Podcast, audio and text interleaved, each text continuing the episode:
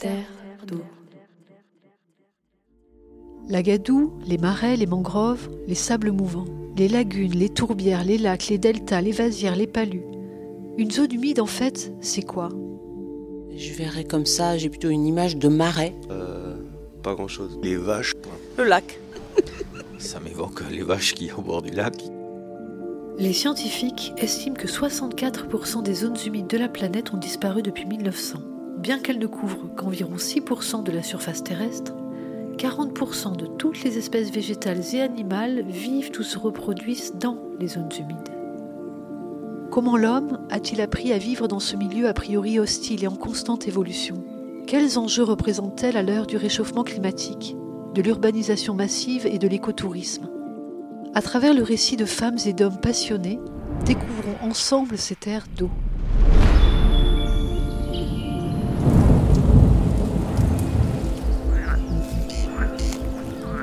Les loutres sont restées très très longtemps absentes et maintenant elles reviennent. On aimait beaucoup d'autres pays. Narandis sera-t-il la capitale du pétrole français? Donc c'était une forêt humide. Pays des Landes. Elle est devenue forêt. que c'est un territoire été longtemps considéré comme désolé, sablonneux. À la découverte d'une région des Landes. Dans les mortels marécages de la Mélancolie. des marais. C'est elle qui l'a tué.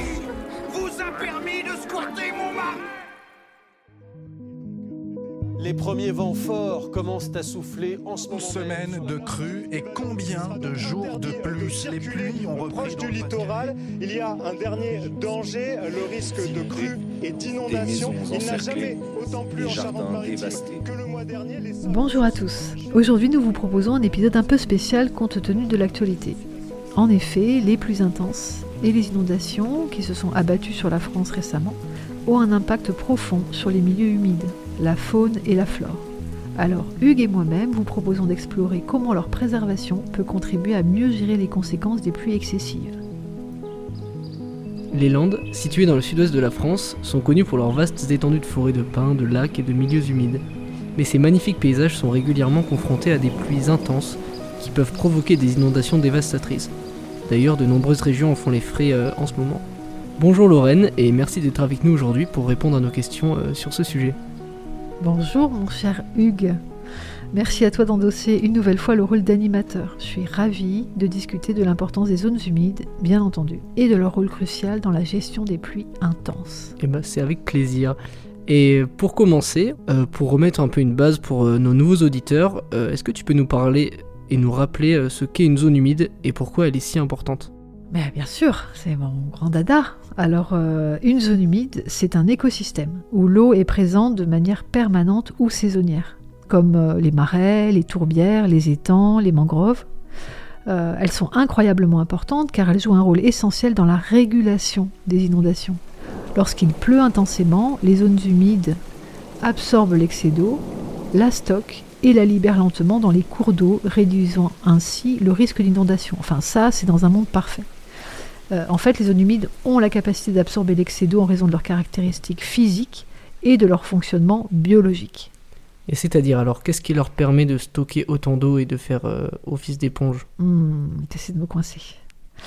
Euh, alors d'abord, les zones humides sont des éponges naturelles. Elles sont composées de sols souvent riches en matière organique, de végétation aquatique et de nombreux types de plantes adaptées à des conditions humides. D'ailleurs, on l'a vu dans euh, un précédent épisode. Ces éléments permettent de retenir et de stocker l'eau. On dit qu'elles sont des éponges naturelles. Je me souviens d'un épisode qu'on avait fait avec les enfants de l'école de Biscarrosse, plage, où euh, notre guide de- du conseil euh, général, enfin du département des Landes, avait pris, c'était de la sphaigne, il l'avait prise au sol et euh, il l'avait pressée devant euh, ta caméra et on, avait halluciné euh, du volume d'eau qui pouvait en sortir. Ensuite, lorsqu'il pleut intensément, l'eau s'écoule rapidement à la surface du sol. Mais ce n'est pas le cas dans les zones humides. La végétation et la topographie, bon, alors nous, on a un sol assez plat dans les Landes, hein, mais la végétation ralentit l'écoulement de l'eau. L'eau est freinée par les plantes et les obstacles naturels, ce qui permet une meilleure infiltration dans le sol. Plus l'eau coule vite sur un sol, par exemple argileux, euh, moins elle peut, s'infiltrer et remplir les nappes phréatiques. D'autre part, les zones humides ont une capacité de rétention élevée, ce qui signifie qu'elles peuvent stocker de grandes quantités d'eau pendant une période prolongée. Au-delà de l'aspect de l'eau qui est stockée par les végétaux, leur sol lui-même peut stocker beaucoup d'eau. cette eau est ensuite progressivement libérée dans les cours d'eau, les rivières et les nappes phréatiques. Donc elle régule le débit des eaux en réduisant, normalement dans un monde parfait, le risque d'inondation en aval.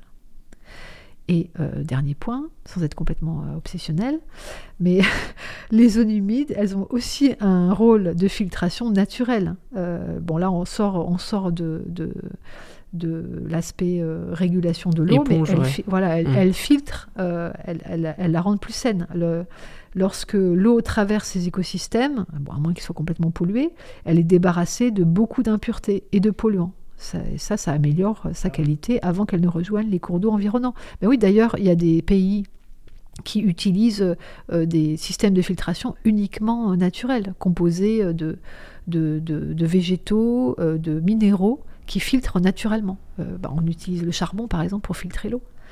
Euh, pour avoir euh, vécu sur une péniche, je sais qu'on peut pomper l'eau du fleuve et la filtrer et qu'elle soit parfaitement potable. Mais alors, du coup, en résumé, les zones humides, ce sont des écosystèmes bah, plutôt exceptionnels hein, qui absorbent l'excès d'eau grâce à leur capacité de rétention, leur capacité de filtration aussi, de ce que j'ai compris, mmh.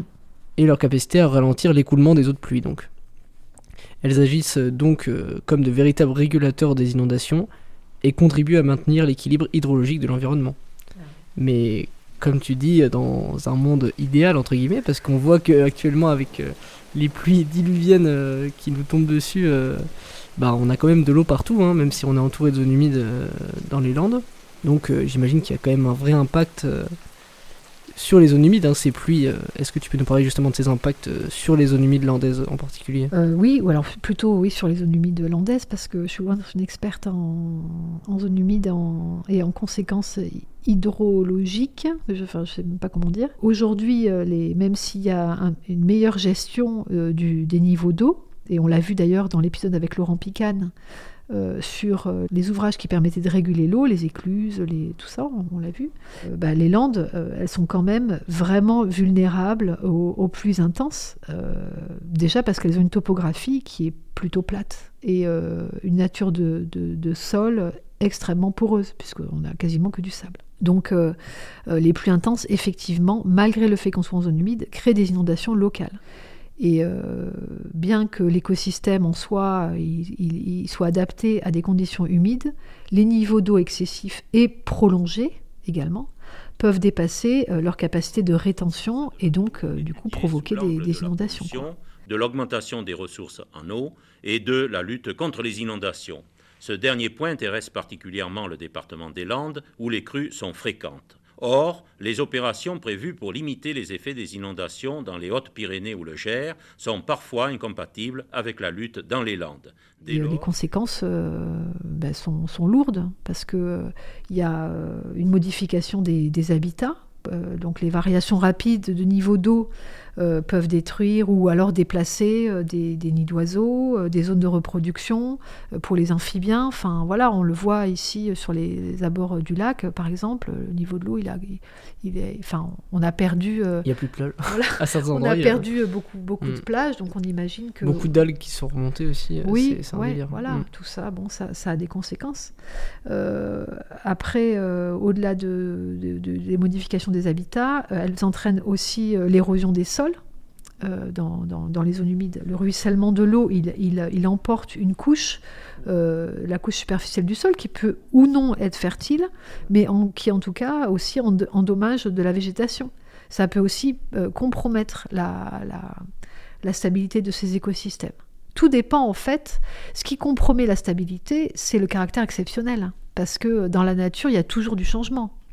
Euh, si une zone humide est une zone humide, enfin je veux dire les berges du Nil avant qu'il y ait euh, le barrage d'Assouan, elles étaient fertiles, elles étaient inondées et ça servait l'agriculture. C'était une zone humide. Aujourd'hui, il y a le barrage d'Assouan, enfin depuis maintenant 70 ans, enfin à peu près. Pour les Égyptiens, quatre journées en mai constituent l'événement le plus important de l'année. Elles marquent l'achèvement de la quatrième grande pyramide d'Égypte, le haut barrage d'Assouan. Pour être au rendez-vous fixé par le président Nasser, 35 000 hommes ont travaillé jour et nuit pendant 4 ans et 5 mois. 53 semaines d'un labeur incessant qui a coûté la vie à 227 d'entre eux. Oui, la grande pyramide de Khéops est elle-même dépassée par ce gigantesque ouvrage qui va absorber 4 milliards 800 millions de francs dont l'Union soviétique a fourni la plus grande part. C'est le prix qu'il a fallu payer pour régulariser les crues du Nil, pour irriguer toutes les terres cultivables, pour produire de l'électricité en abondance, pour faire naître l'industrie dans la vallée du Nil. Les, berges du Nil euh, ne subissent, subissent, beaucoup moins d'inondations. Conséquence, euh, des territoires qui étaient hyper fertiles ne le sont plus du tout. Et aujourd'hui, euh, on est obligé d'utiliser énormément de, de, fertilisants sur les berges mmh. du Nil, qui mmh. sont le grenier, un des greniers de l'Afrique quand même, mmh.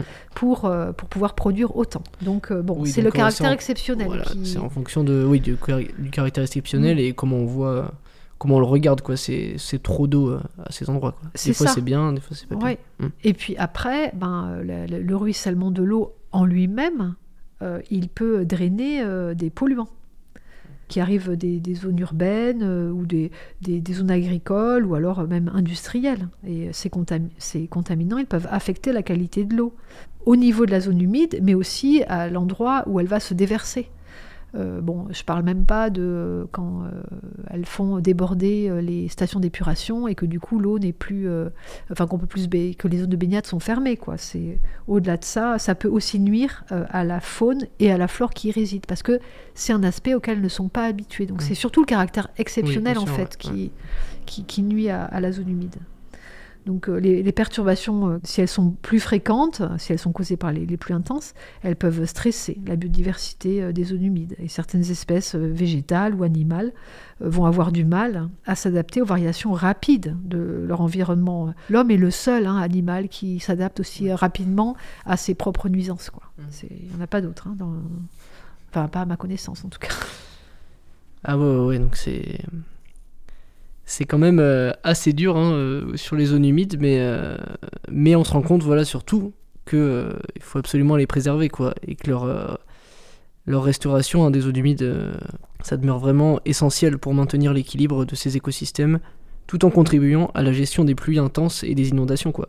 Parce que j'imagine pas, ça devrait être bien pire sans, euh, sans, cette, euh, sans ce tampon-là, sans ces éponges. Quoi. Bah oui, mm. en fait, ça, ça allait. Je me souviens d'un magnifique voyage euh, que j'avais fait en Haïti. Et alors bon, à l'époque, je, je, enfin, je, je, m'étais pas posé la question des zones humides là-bas, mais je me souviens que les, toutes les montagnes étaient pelées. Enfin, beaucoup d'endroits où j'avais été, les montagnes étaient pelées. Et et euh, l'ami chez qui on était là mais, avait expliqué que bah, le, bois avait été utilisé en fait toutes les avant les, montagnes étaient couvertes d'arbres de, mm. qui avaient été euh, coupés pour réchauffer. Et donc euh, il n'y avait plus rien pour retenir les sols. Donc il n'y avait plus rien qui permettait de ralentir d'absorber l'eau quoi.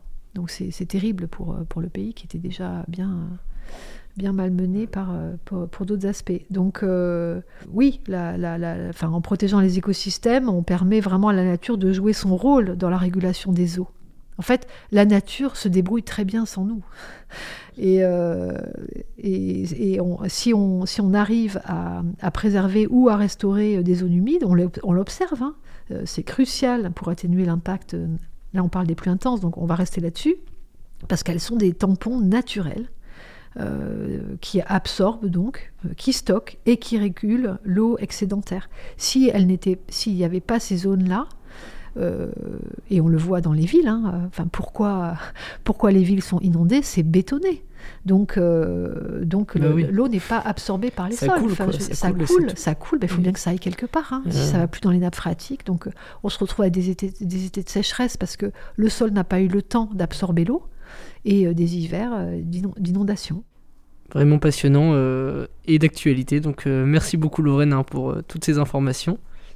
La préservation des zones humides dans les Landes semble donc une solution clé hein, pour mieux gérer les pluies intenses et protéger la biodiversité locale. Hein. Bah oui, exactement. Bah, je, suis un peu désolée parce que comme je suis pas une experte, là, je pense que l'épisode est, loin d'être exhaustif, mais je vous invite à, à, réagir ou à nous soumettre des experts si, si, si, vous le souhaitez. En tous les cas, pour nous, bien sûr, les zones humides sont un joyau naturel qui mérite d'être préservé, non seulement pour leur beauté, mais aussi pour les services essentiels qu'elles rendent à notre environnement. Et eh bien c'est tout pour cet épisode de Terre d'eau. Merci d'avoir rejoint notre exploration des zones humides landaises et de leur rôle crucial dans la gestion des pluies intenses. Si vous avez des questions ou des commentaires, n'hésitez pas à nous contacter surtout. Et n'oubliez pas, la préservation de ces écosystèmes est l'affaire de tous. Merci beaucoup Lorraine encore une fois et euh, bah au revoir. Merci Hugues. À très vite. Oui. Terre d'eau est une production de passionnés de la nature. Rejoignez-nous pour notre prochain épisode où nous explorerons davantage les merveilles des écosystèmes aquatiques de notre planète. À bientôt. Terre d'eau, une production Zuxo avec à la technique et musique Théo Forstendischer, au montage Hugues Malo et à la réalisation Lorraine Carpentier. Nous serions heureux de créer une communauté de personnes mobilisées pour les zones humides, alors n'hésitez pas à montrer votre soutien en vous abonnant au podcast, en le partageant ou en rejoignant nos profils sur les réseaux sociaux. Vous pouvez également nous identifier, hashtag Terre d'eau, ou vous abonner à la newsletter de notre podcast. Nous remercions l'ensemble de nos partenaires, dont l'Agence de l'eau Adour-Garonne, le pays Land Nature Côte d'Argent, l'Union Européenne, pour leur soutien financier.